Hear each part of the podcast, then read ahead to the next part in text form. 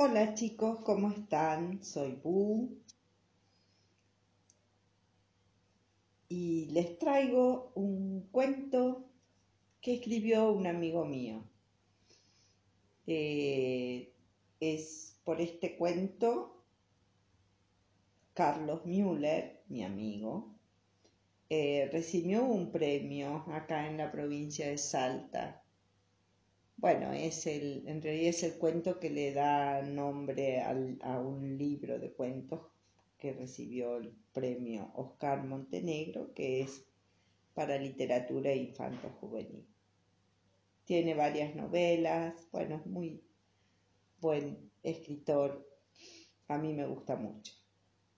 Y bueno, y este cuento trata de los trenes Muchos de ustedes no deben conocer los trenes. O capaz que fueron en el tren a Güemes.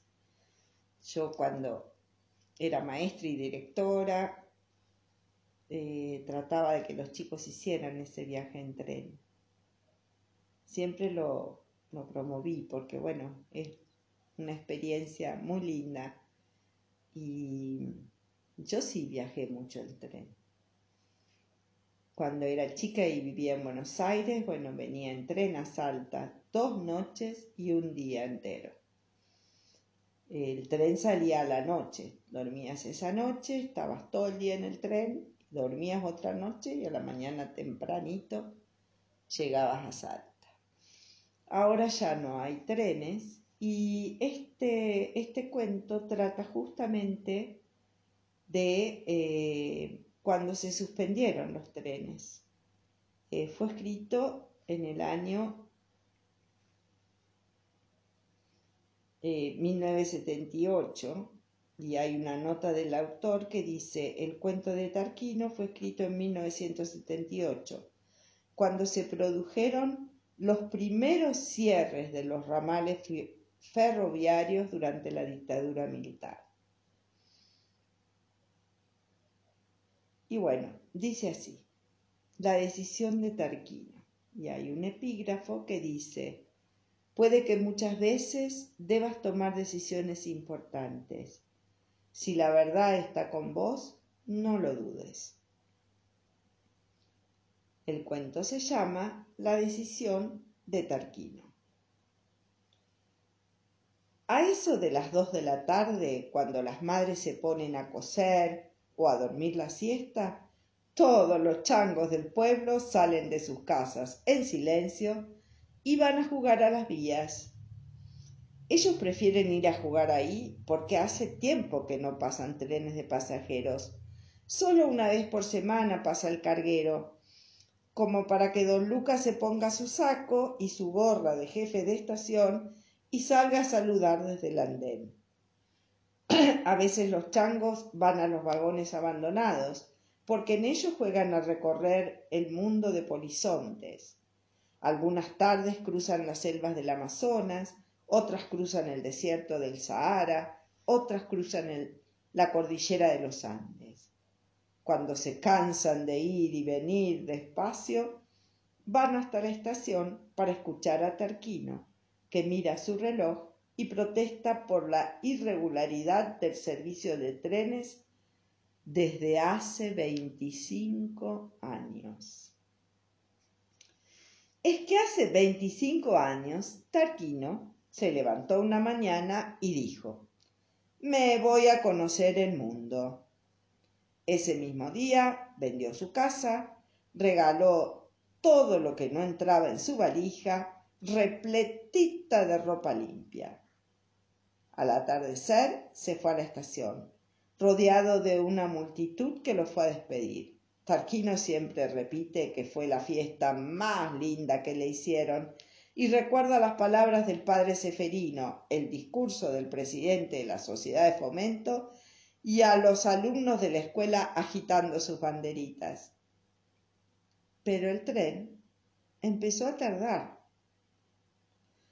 a medida que las horas pasaron, la gente se fue para sus casas, cansada de escuchar una y otra vez al padre Seferino, que siguió improvisando sermones tan igualitos unos a otros. Recién, durante la madrugada del tercer día de espera, don Lucas, con su gorra y su saco de jefe de estación, se acercó para comunicarle a Tarquino que el tren de pasajeros ya no iba a pasar más por el pueblo. Pero como él había vendido su casa y había regalado sus pertenencias y lo único que le quedaban era su asiento de primera clase y la valiente decisión de viajar, quiso quedarse a esperarlo, porque según dijo, aunque tarde diez años, algún día tendrá que pasar. Nadie lo pudo convencer durante todo este tiempo, ni don Lucas, ni al presidente de la sociedad de fomento, ni siquiera el padre Seferino, con sus improvisados sermones, que siguieron siempre tan igualitos.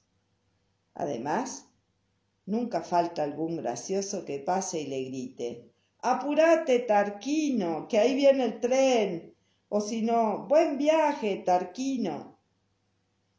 Entonces, él suele darle cuerda a su reloj para luego ponerse a protestar en voz alta por la irregularidad del servicio de trenes, y todos ríen a carcajadas.